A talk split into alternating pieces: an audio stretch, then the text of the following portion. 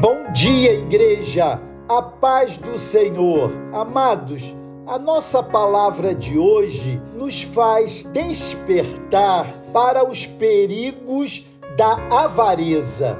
Leiamos juntos esse texto de Lucas, capítulo 12, versos de 13 ao 21. Nesse ponto, um homem que estava no meio da multidão lhe falou: Mestre, ordena a meu irmão que reparta comigo a herança. Mas Jesus lhe respondeu: Homem, quem me constituiu juiz ou partidor entre vós? Então lhes recomendou: Tende cuidado e guardai-vos de toda e qualquer avareza, porque a vida de um homem não consiste na abundância dos bens que ele possui. E lhes proferiu ainda uma parábola dizendo: O campo de um homem rico produziu com abundância e arrazoava consigo mesmo, dizendo: Que farei, pois não tenho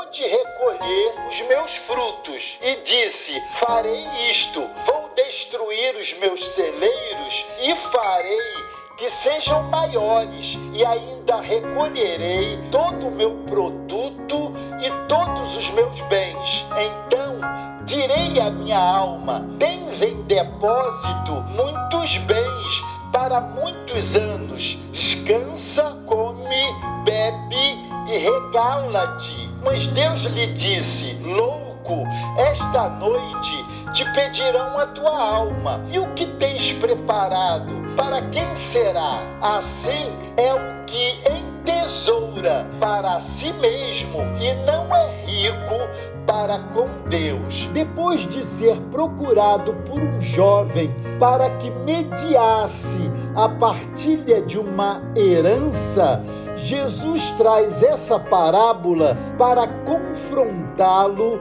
em sua avareza. Vivemos em um mundo de competitividade, um mundo de muitas cobranças. Podemos ser seduzidos pelo ter demasiado, apenas com uma finalidade de esbanjamento e futilidade.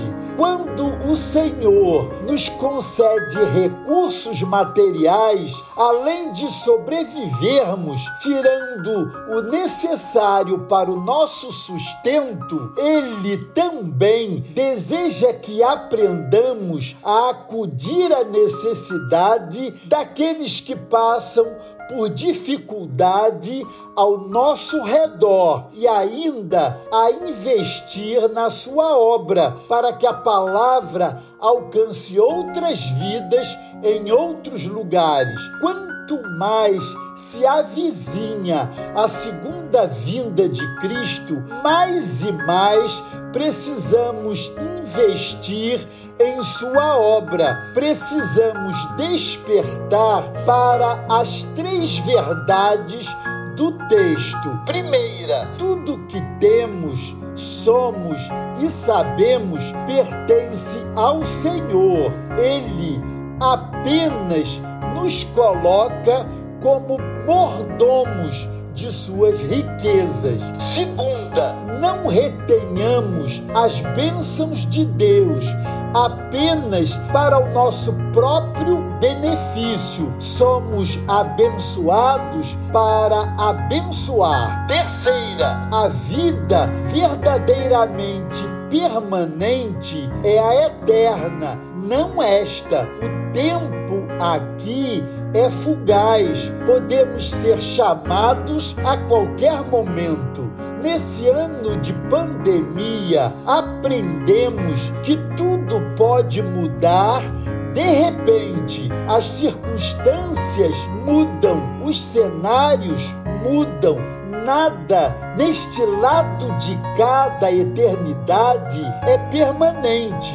Amados, desafio desse texto é que atentemos para a advertência de Jesus em Mateus 6, de 19 a 21. Não acumulem para vocês tesouros na terra, onde a traça e a ferrugem destroem e onde os ladrões arrombam e furtam, mas acumulem para vocês tesouros no céu, onde a traça e a ferrugem não destroem e onde os ladrões não arrombam nem furtam.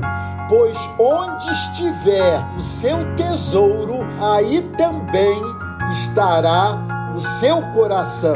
Atentemos para esta verdade e investamos no reino e nos bens eternos.